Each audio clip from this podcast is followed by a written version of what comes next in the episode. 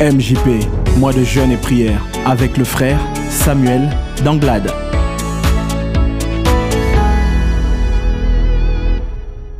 Le thème que je veux apporter avec nous réduit euh, à quelques mots sur les conseils de ma femme et quelques principes d'économie biblique. Est-ce que tu peux regarder ton voisin, dis-lui quelques principes d'économie biblique.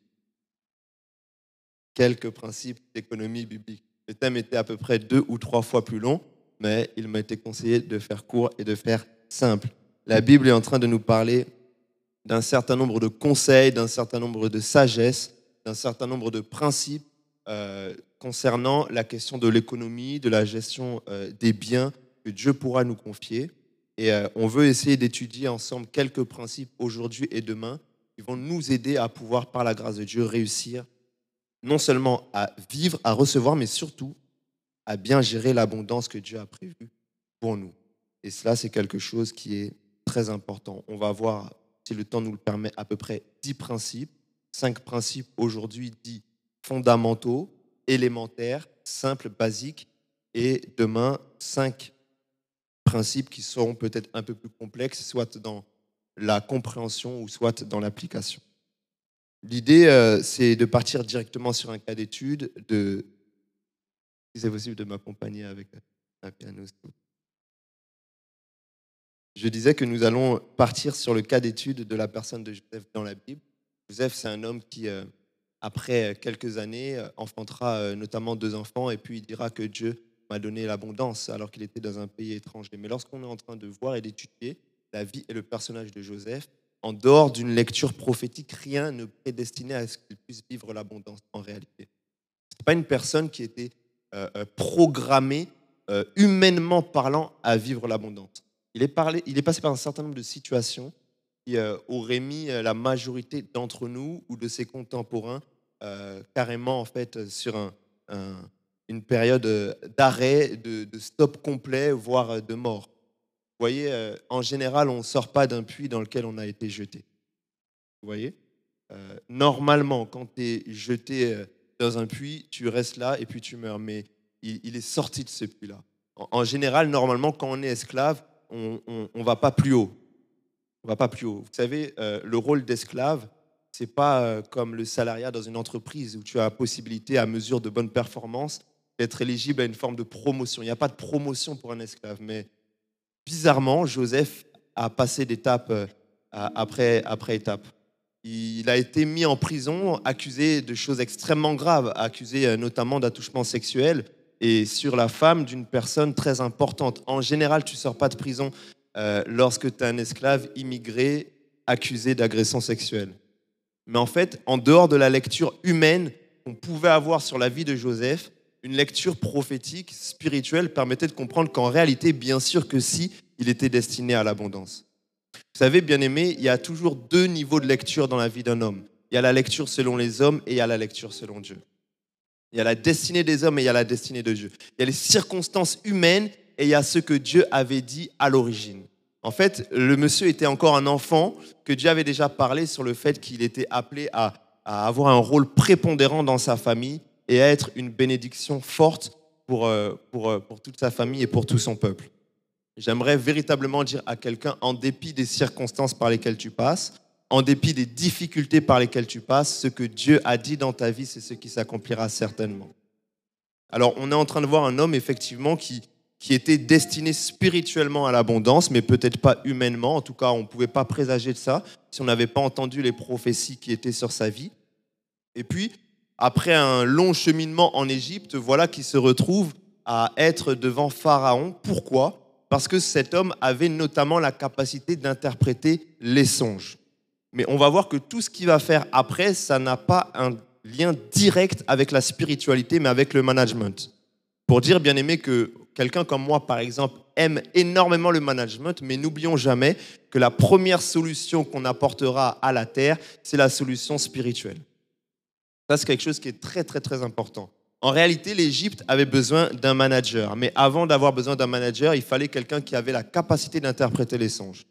Donc après euh, avoir fait beaucoup d'études, après avoir fait euh, beaucoup euh, d'analyses, beaucoup d'examens, après avoir développé la connaissance, après être un grand intellectuel, n'oublie jamais d'être aussi spirituel. Parce qu'en réalité, c'est souvent la porte spirituelle qui nous permet de pouvoir accéder. Et ensuite, nous restons dans le palais royal grâce aux compétences que nous avons. Bien aimé, dans l'année de l'abondance, n'oublie pas d'être spirituel. Regarde ton voisin, dis-lui, n'oublie pas d'être spirituel. Alors, lorsqu'on est en train d'étudier euh, ce texte que nous avons lu dans Genèse euh, chapitre 41, on est en train de voir que Pharaon, justement, il avait deux songes. Les deux voulaient dire exactement la même chose. Les deux étaient en train d'annoncer qu'en Égypte, Dieu allait faire succéder une période d'abondance de sept ans et ensuite une période de famine de sept ans. Le premier principe que j'aimerais partager avec nous, c'est le principe de la saisonnalité. Quelqu'un dit avec moi la saisonnalité. Le principe de la saisonnalité, il énonce simplement le fait, il, énonce simplement la réalité du caractère éphémère de l'abondance. Il présente le fait que la vie est une succession de périodes d'abondance et de famine, de périodes de faveur et de retour à la norme, et qu'ainsi, il faut donc tirer un profit maximum de la saison d'abondance. Amen. Je vais m'attacher à rester à chaque fois le plus pratique possible. Mais si j'aimerais que nous puissions déjà comprendre que la vie et l'économie est faite de saisons. Toutes les saisons ne se valent pas. Aujourd'hui, lorsqu'on étudie le cours économique, nous parlons par exemple notamment de l'inflation. Nous voyons qu'il y a des périodes propices à investir, des périodes non propices à investir, des périodes dans lesquelles il y a entre guillemets l'abondance, d'autres périodes dans lesquelles il y a la famine. Et ces situations d'abondance ou de famine peuvent être euh, liées à plusieurs facteurs. Ils peuvent être liés à la spiritualité du peuple. Lorsque un peuple s'éloigne de Dieu, il peut arriver que Dieu puisse le frapper par la famine. Mais c'est lié aussi à la gestion. Il y a des peuples qui gèrent bien leurs ressources et qui arrivent à maintenir un niveau d'abondance sur la durée. Mais la chose qui est importante à savoir, c'est que bien que nous sommes des enfants de Dieu, nous ne serons pas toujours exemptés du contexte économique du pays dans lequel on est. Et ça, c'est quelque chose qu'il faut dire au départ. La norme, c'est de dire que le peuple de Dieu vivra et les bénédictions et les malédictions liées à la terre dans laquelle il est. Ça, c'est la base. On doit comprendre ça, bien aimé, que lorsqu'on est en train de parler, bien aimé, de l'inflation, l'inflation, c'est pas comme l'esprit de mort. Vous voyez l'esprit de mort ou l'ange de la mort dans Exode, il regardait lorsqu'il y avait le sang sur le linteau des portes et lorsque le peuple des enfants de Dieu avait mis le sang, eh ben, l'ange de la mort ne passait pas. Mais tu peux être marqué du sang de Jésus. Quand tu vas faire tes courses, tu payes quand même plus cher. Amen. On est d'accord. Tu fais tes courses, le sang de Jésus ne te permet pas d'avoir la réduction anti-inflation. Parce que nous sommes amenés de base à vivre et les bénédictions et les malédictions, et les périodes fructueuses et les périodes infructueuses du pays dans lequel nous sommes. Lorsque vous êtes en train d'étudier la Bible, vous voyez plusieurs fois que même les enfants de Dieu traversent les temps difficiles que traversent les pays dans lesquels ils se trouvent. Matthieu chapitre 24, versets 7 et 8 nous parle du fait que une nation s'élèvera contre une autre nation dans, la fin des temps, un royaume contre un autre royaume, et il y aura en divers lieux des famines et des tremblements. Tout cela ne sera que le commencement des douleurs, alors on vous livrera au tourment et on vous fera mourir. Ici, vous êtes en train de voir une période difficile traversée par la nation, mais qui touchera quand même les élus et le peuple de Dieu. Acte chapitre 11, versets 27 à 29 nous parle du fait qu'en ces temps-là, il y avait des prophètes qui descendaient de Jérusalem à Antioche. L'un d'eux, nommé Agabus, se leva et il annonça par l'Esprit qu'il y aurait une grande famine sur toute la terre. Et elle arriva en effet. Les disciples résolurent d'envoyer, chacun selon ses moyens, un secours aux frères qui habitaient la Judée. Il y a des personnes qui sont chrétiennes, peut-être et probablement remplies du Saint-Esprit, mais qui passent quand même par la période de famine qui était en train de frapper toute la terre. Acte 7, 11 nous parle d'autrefois, du temps des pères du peuple hébreu, et nous dit qu'il y avait à l'époque une famine qui survint dans tout le pays d'Égypte et dans celui de Canaan. La détresse était grande et nos pères ne trouvaient pas de quoi se nourrir. Même les pères dans la foi ne trouvaient pas de quoi se nourrir en période de famine. Ici, bien aimé, j'aimerais nous faire comprendre que nous sommes appelés à vivre les difficultés du pays dans lequel nous sommes. Et lorsque Dieu, par sa grâce, annonce une période d'abondance, c'est un régime de grâce et c'est un régime de faveur dont il faut absolument profiter et profiter rapidement. Ici, je suis en train simplement de dire que cette année, c'est l'année d'abondance 2025, on ne sait pas. 2024 est une année de faveur et une année de grâce. 2024 est une année de bénédiction, mais on ne sait pas de quoi sera fait l'avenir. Lorsque nous étudions les différents miracles d'abondance divine dans la Bible, nous voyons que plusieurs fois, il s'agit d'une abondance qui est éphémère et qui ne dure pas.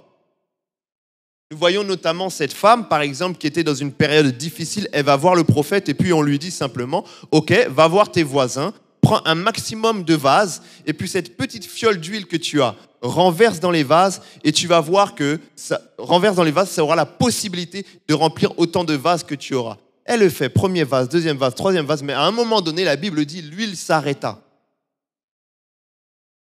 Pourquoi Dieu n'a pas permis que cette petite fiole soit un réservoir illimité à vie? Cette femme n'aurait plus besoin ensuite de pouvoir quémander à qui que ce soit. Mais quand bien même ce miracle est divin, ce miracle reste éphémère. Amen, amen. Vous avez quelque chose et un miracle qui est très semblable à Sarepta lorsque le prophète Élie prophétise qu'il n'y aura plus de pluie.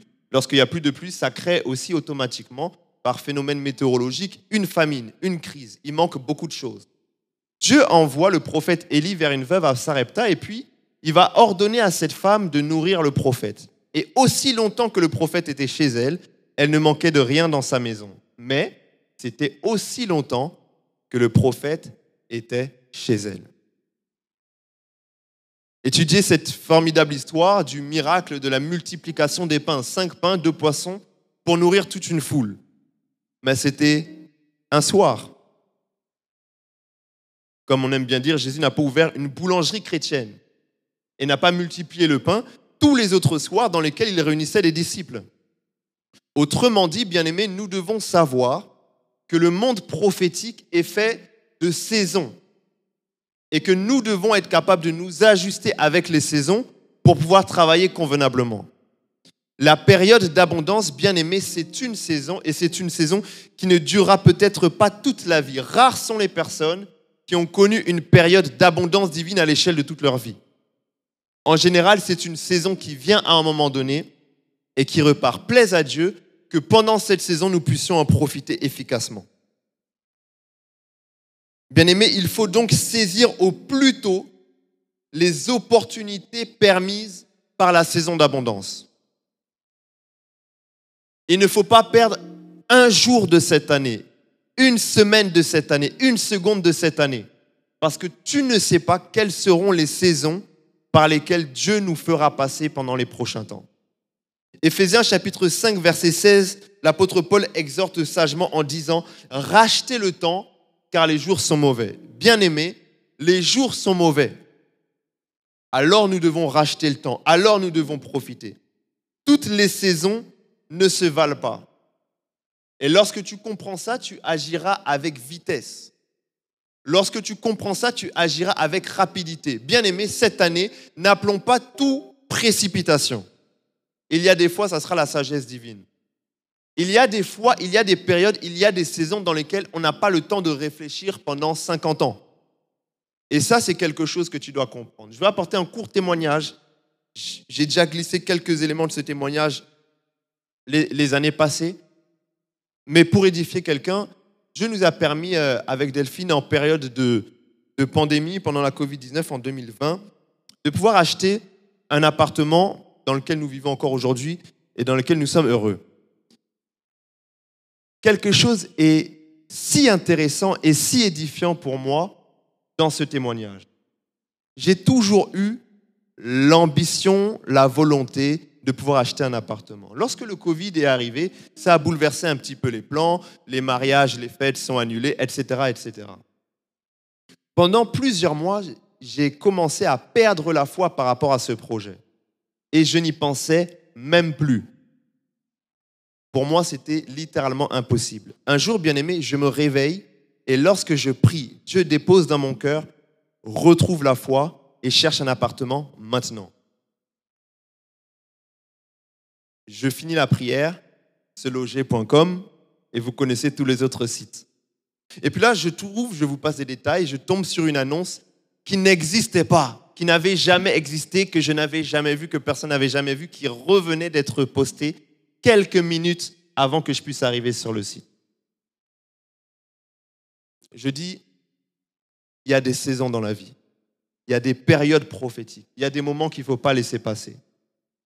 Instantanément, j'appelle Delphine qui était à ce moment-là ma fiancée, je lui dis, Chou, j'ai prié, j'ai l'impression que Dieu m'a dit quelque chose, j'ai cherché, regarde sur quelle annonce je suis tombé, un appartement neuf qui termine dans quelques mois, c'était une personne qui l'avait déjà acheté et au final qui n'avait pas obtenu son crédit, donc on l'avait remis sur place. Pendant qu'on est en train de parler, mon père descend, mon père biologique, et puis il me dit, Samuel, pendant que je suis en train de te voir là, je vois une porte qui s'ouvre et qui va se refermer très vite. Je ne sais pas si tu as un projet, mais si tu as un projet, sache que c'est maintenant et c'est pas demain. Je suis choqué. Je dis, tu as entendu? Elle dit, non, j'ai pas entendu. Je lui, répète, je lui répète mot à mot ce que mon père a dit. On réfléchit. On appelle par rapport à l'annonce. Le monsieur nous appelle, il nous dit, écoutez, ce bien-là, on vient de remettre l'annonce. Soit vous venez le visiter aujourd'hui, soit ça sera trop tard. Je m'habille, on va visiter. Bien aimé, je nous passe le témoignage. On a obtenu un appartement grâce à un jour de sensibilité spirituelle. Bien aimé, lorsqu'on est en train de parler de la saison d'abondance, ce n'est pas une période qui durera toute la vie. C'est une période, c'est une saison, c'est un moment, c'est une opportunité que Dieu nous donne qu'il faut savoir saisir. Bien aimé, il est important pour nous cette année d'être prophétique. Il est important pour nous cette année d'avoir l'audace de nous lancer dans les projets que Dieu mettra dans nos cœurs. Amen. Deuxième principe que je veux partager avec nous, donc qui fait suite, le principe de la planification prophétique. Est-ce que tu peux dire à ton voisin la planification prophétique?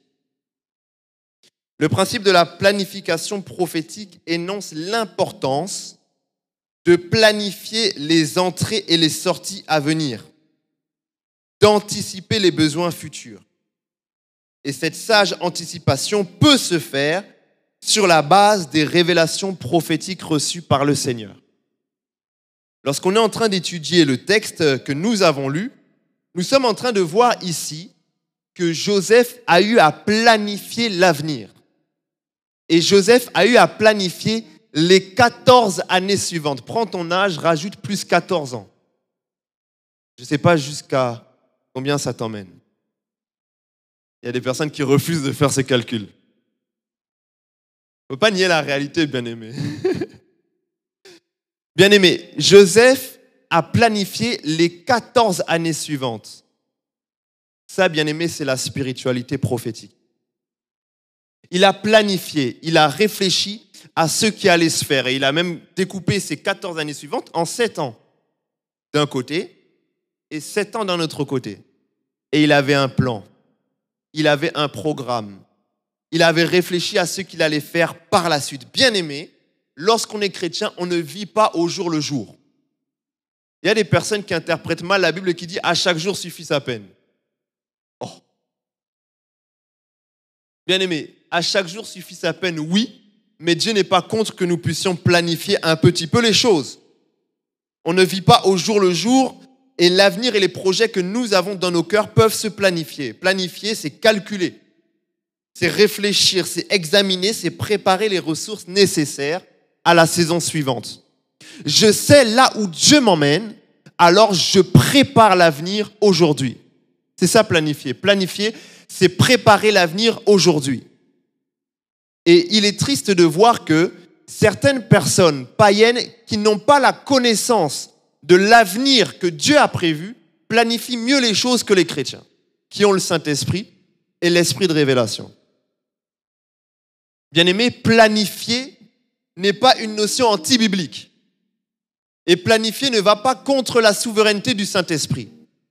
Mais justement, lorsque nous avons capté la pensée de l'Esprit, nous pouvons donc planifier pour nous préparer à vivre ce qu'il avait justement prévu. Bien aimé, une comparaison euh, amusante nous est proposée dans Proverbe chapitre 30, verset 25, et nous propose d'être édifiés par quatre animaux qui sont d'ailleurs tout petits. Et Proverbe 30, verset 25 nous parle des fourmis. Les fourmis, peuple sans force, préparent en été leur nourriture. Donc même des fourmis ont la capacité de planifier. Bien aimé, j'espère que nous serons cette année plus sages que des fourmis. Luc chapitre 14, verset 28, Jésus parle et dit, si l'un de vous veut construire une tour, il s'assit d'abord pour calculer la dépense et voir s'il a de quoi terminer. Psaume 90, verset 12, le psalmiste dit, Enseigne-nous à bien compter nos jours, afin que notre cœur parvienne à la sagesse. Bien aimé, parfois on a beaucoup de grands rêves et on veut se retrouver beaucoup plus haut que là où nous sommes aujourd'hui. Mais pour aller beaucoup plus haut, il s'agit simplement de gravir les étapes les unes après les autres. Tu peux avoir des grands objectifs, de te retrouver dans des hauteurs, mais apprends à discerner quelles sont les étapes, marche après marche, qui te permettront de pouvoir y arriver.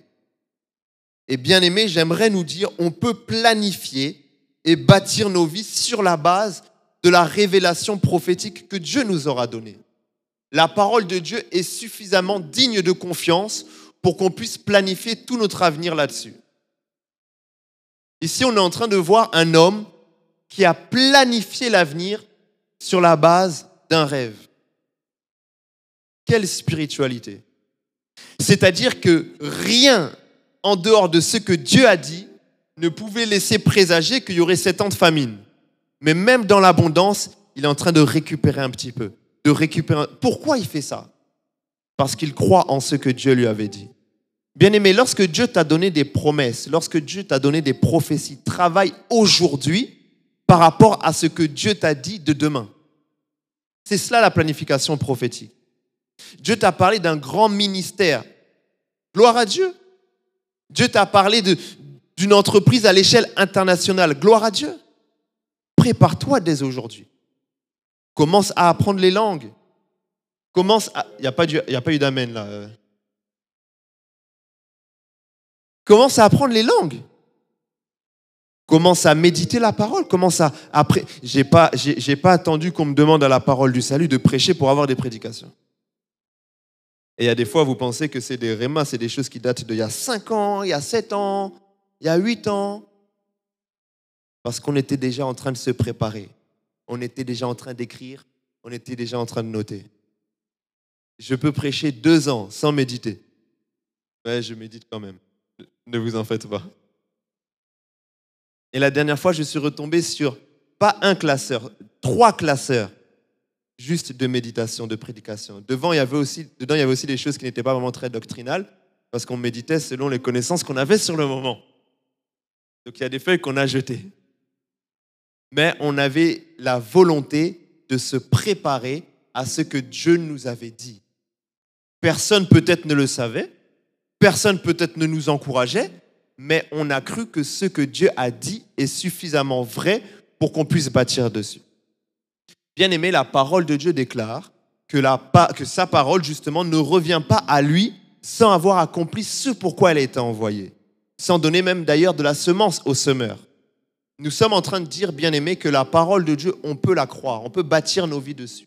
Jésus va même jusqu'à dire que celui qui entend sa parole et la met en pratique, il est semblable à un homme sage qui bâtit sa maison sur un rocher solide. Bien-aimé, fais confiance en ce que Dieu t'a dit. Crois en sa parole, crois en ses instructions qu'il t'a données. Crois en ses révélations, en ses songes qu'il t'a donnés et commence à travailler dans ce sens. À quoi servent les prophéties? Sinon à nous inviter à aligner nos vies sur celles-ci. Lorsque Dieu nous parle, ce n'est pas pour le plaisir de nous parler. Ce n'est pas pour satisfaire notre curiosité. Sinon, il n'a qu'à accomplir son plan directement. Mais si Dieu nous parle, c'est très souvent parce que nous avons un certain nombre de choses à faire pour pouvoir vivre ce qu'il a justement annoncé. Et il est important pour nous, bien-aimés, comme je le disais tout à l'heure, cette année, de pouvoir entendre la parole de Dieu. Lorsque je méditais ce, thème, j'ai dû, par nécessité, méditer l'ensemble des textes de la Bible qui parlent de l'abondance divine. Et je peux vous dire, c'est une étude longue que je n'ai pas finie. Donc là déjà, en tout cas, j'ai au moins 15 prédications pour cette année. J'ai au moins 15 prédications. C'est prêt déjà. Mais bien aimé, dans l'un des messages, qui n'est pas le message du jour, je parle de l'importance du prophétique pour vivre l'abondance. Lorsque vous regardez les personnes qui ont vécu l'abondance divine, vous allez voir qu'il y a deux choses qui reviennent dans 90% des histoires qui nous parlent de l'abondance divine. La première chose, ce sont les actes prophétiques. La deuxième chose, ce sont les actes de générosité. 90% des passages qui nous parlent de l'abondance divine, vous allez voir l'un des deux. Un acte prophétique, une, pensée de Dieu qui est communiquée, et on pose un acte de foi là-dessus. Et un acte d'abondance. Un acte de générosité, pardon. Bien aimé, lorsque nous voulons et lorsque nous devons vivre l'abondance, nous devons entendre ce que Dieu dit et agir sur la base de ce que Dieu a dit. Ce n'est pas un exercice facile, mais c'est un exercice très important à faire. Vous allez voir que Pierre, il est dans une période de famine, entre guillemets. Il n'a rien réussi à pêcher cette soirée-là. Mais il a entendu la voix de Jésus qui lui disait de jeter le filet de tel côté. Et la Bible nous dit abondance de poissons. Bien aimés, nous aujourd'hui, nous n'allons pas peut-être voir Jésus littéralement nous parler. Nous n'allons peut-être pas voir Jésus littéralement nous donner les instructions.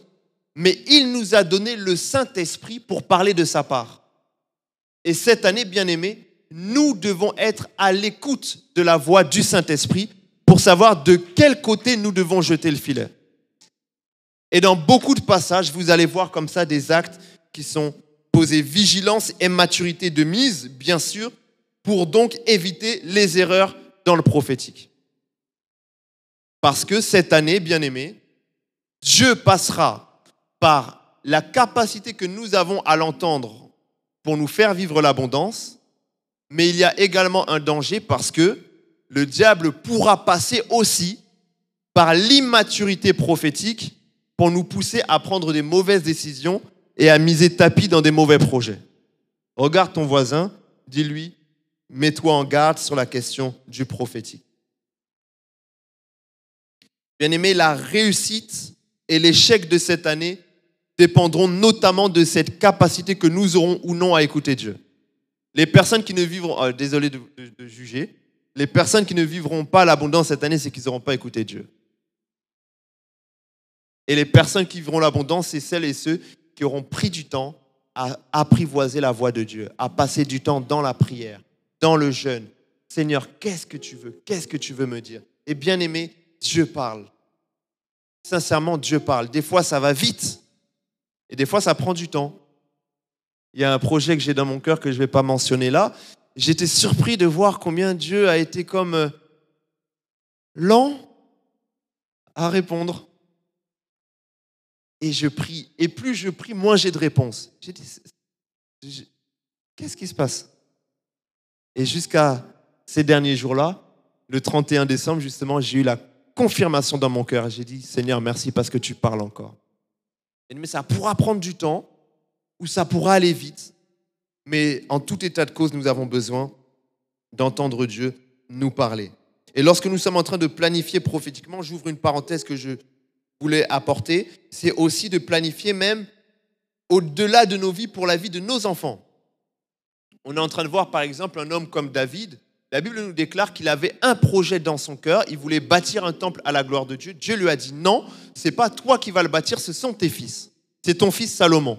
Mais vous êtes en train de voir que David a quand même planifié les choses, mais pour que ça soit son fils qui puisse réaliser le temple. Bien aimé, il est important d'avoir de ses parents, spirituels ou biologiques, qui ont la capacité de planifier non seulement les choses qui concernent leur vie, mais même la vie de ceux qui viendront après eux.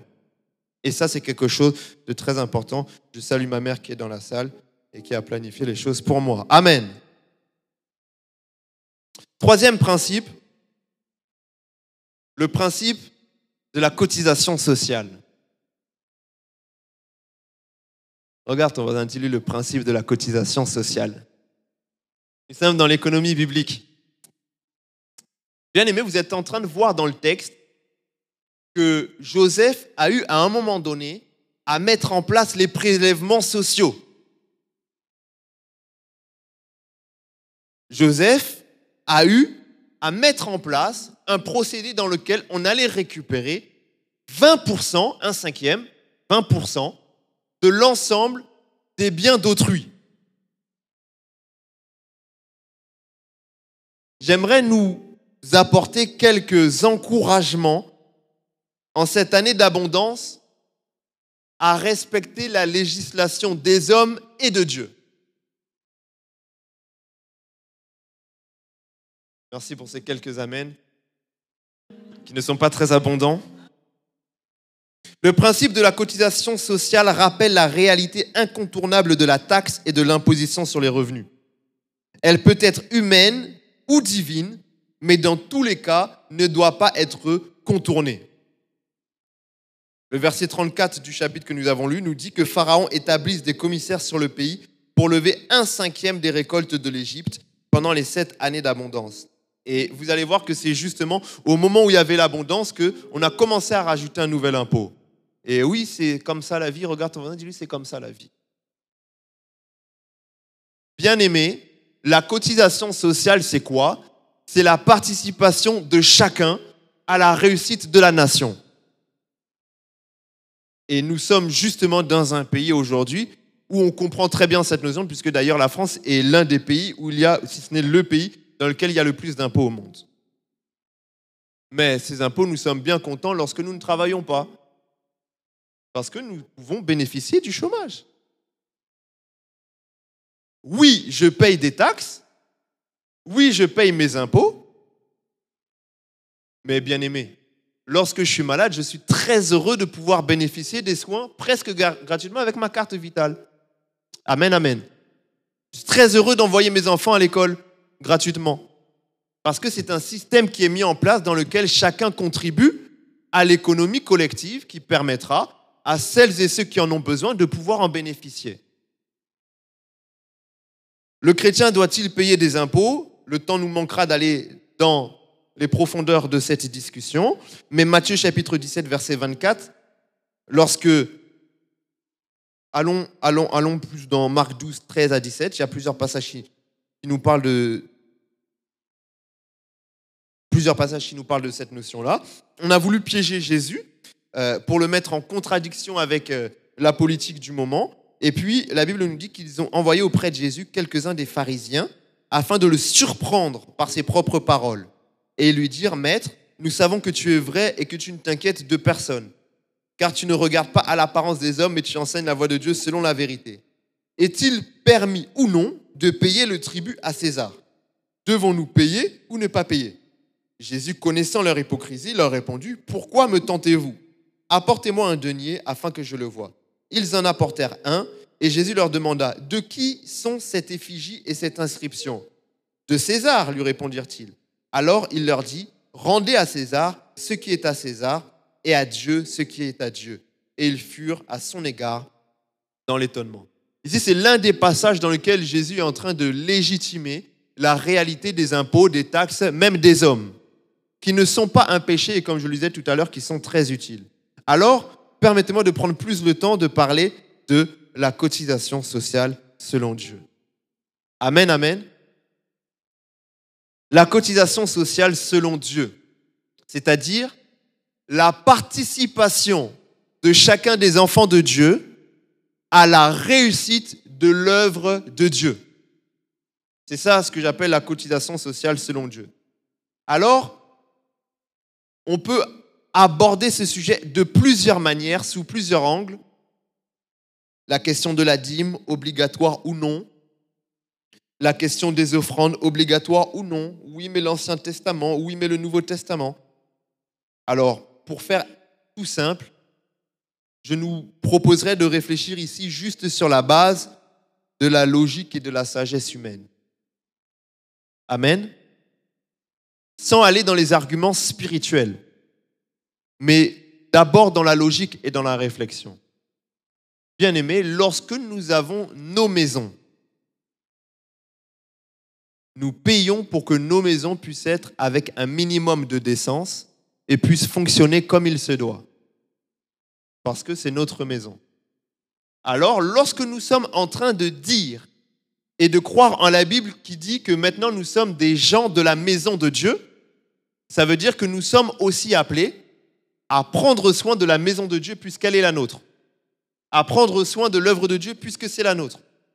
Ici, il, il s'agit ici de l'ordre de la logique.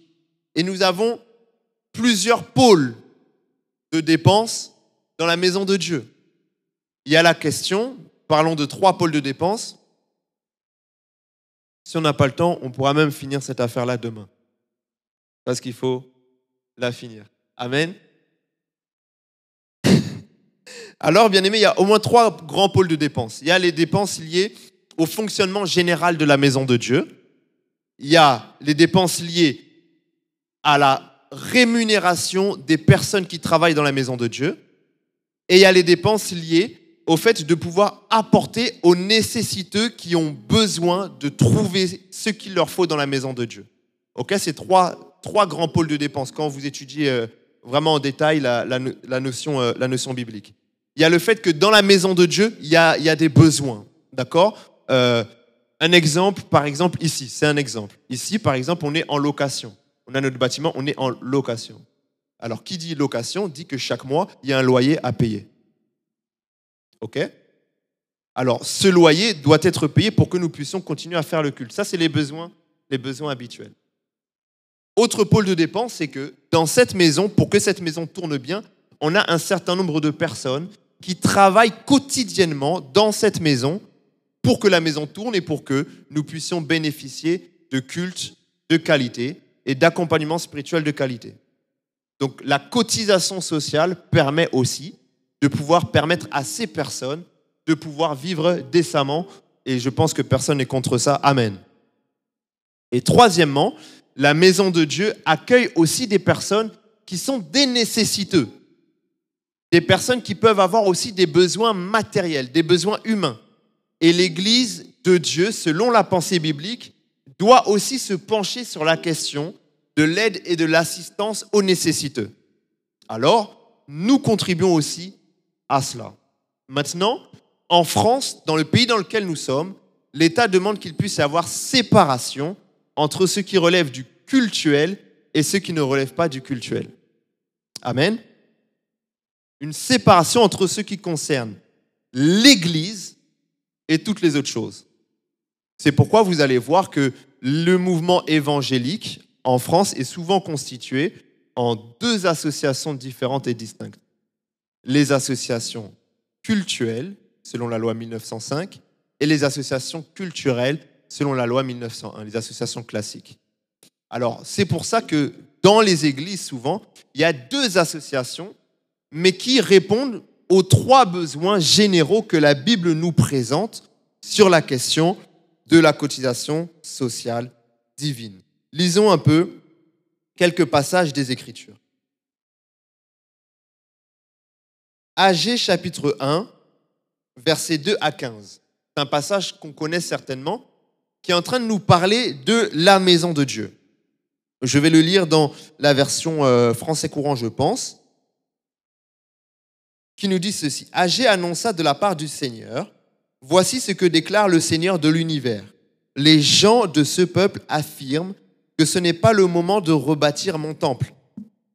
Eh bien, est-il normal que vous habitiez des maisons richement décorées alors que mon temple est en ruine? Je vous le demande, moi le Seigneur de l'univers. Réfléchissez à ce qui vous arrive. Vous avez beaucoup semé, mais votre récolte est très faible. Vous n'avez pas suffisamment à manger pour bien vous nourrir, et pas suffisamment à boire pour vous rendre gai. Vous n'avez pas assez de vêtements pour vous tenir chaud, et le salaire du travailleur s'épuise aussi vite qu'une bourse percée. Je vous le répète, moi le Seigneur de l'univers, réfléchissez à ce qui vous arrive. Montez sur les collines pour y chercher du bois et rebâtissez mon temple. Alors je serai heureux d'y recevoir l'honneur qui m'est dû. Je le déclare, moi le Seigneur, vous avez espéré de grosses récoltes, voyez le peu que vous avez obtenu. Ce que vous avez ramené chez vous, je l'ai dispersé de mon souffle. Pourquoi cela? Je vous le demande, moi le Seigneur de l'univers. Eh bien, c'est parce que mon temple est en ruine, alors que chacun s'occupe activement de sa maison. Voilà pourquoi aucune pluie n'est tombée et rien n'a pu pousser. J'ai provoqué la sécheresse dans le pays, sur les collines, dans les champs de blé, les vignes, les plantations d'oliviers et les autres cultures. Les hommes et les bêtes en ont souffert et tout votre travail a été compromis. Passons le reste. Ici, vous êtes en train de voir un texte dans lequel Dieu est en train de reprocher aux hommes et aux femmes de ne pas avoir suffisamment contribué de leur temps, de leurs énergies, de leurs efforts dans sa maison. Et vous êtes en train de voir dans ce texte-là que cette attitude de désintérêt du peuple de Dieu a eu à emmener comme conséquence une forme de malédiction. Mais ce qui est intéressant de voir, c'est que lorsque vous allez aller dans les versets suivants, vous allez voir que lorsque le peuple de Dieu changerait d'attitude, Dieu promet ensuite une nouvelle forme de bénédiction. Et là, vous allez voir dans Malachie chapitre 3, verset 10, la Bible dit, Apportez à la maison du trésor toutes les dîmes, afin qu'il y ait de la nourriture dans ma maison. Mettez-moi de la sorte à l'épreuve, dit l'Éternel des armées, et vous verrez si je n'ouvre pas les écluses des cieux, si je ne répands pas sur vous la bénédiction en abondance. Ici, c'est très intéressant de voir que, en fait, Dieu n'est pas neutre sur cette question d'intérêt que nous apportons à sa maison. Dieu n'est pas indifférent à la manière dont nous contribuons à la réussite de ce qui se fait dans son œuvre. Il y a des personnes qu'il va juger comme étant des personnes intéressées au bien de sa maison et il va bénir ces personnes-là. Et il y a d'autres personnes qu'il va considérer comme étant désintéressées au bien-être de, sa maison et ces personnes, il va fermer les écluses des cieux sur sa vie. Bien-aimés, dans cette saison d'abondance, ayons la sagesse de savoir que Dieu prêtera attention aux soins que nous allons apporter à sa maison. Cela, c'est quelque chose qui est très important. Proverbe chapitre 3, verset 9 à 10 nous dit, Honore l'Éternel avec tes biens et avec les prémices de tout ton revenu. Alors tes greniers seront remplis d'abondance et tes cuves regorgeront de mou. Vous êtes en train de voir, bien aimé, que il est possible de vivre l'abondance mais il est possible, bien aimé, de recevoir l'abondance après l'abondance, selon la manière dont nous allons gérer la première que nous avons reçue. Il y a, bien aimé, quelque chose que nous devons savoir, c'est que pendant cette année, le Seigneur va nous envoyer des bénédictions déjà dans les premiers mois. Mais qu'allons-nous faire en ce qui concerne les cotisations sociales de Dieu? Comment allons-nous gérer cette première portion d'abondance qu'il va nous envoyer? Il ne va pas tout envoyer d'un coup. Dieu ne va pas nous envoyer dans ces premiers mois la totalité de ce qu'il est capable de faire. Il va nous envoyer une portion, une partie, et puis il regardera. Et puis il va prêter attention. Comme Jésus qui est au temple et qui est en train de regarder comment chacun est en train de donner. Et il observe. Il dit, mais cette personne-là, elle a donné de son nécessaire. Cette personne-là, elle a donné de son superflu. Bien aimé, dans cette année d'abondance, le Seigneur observera la manière dont nous allons la gérer. Et s'il nous trouvera fidèles, il pourra nous apporter plus en retour. Amen. Inclinons nos têtes dans la prière.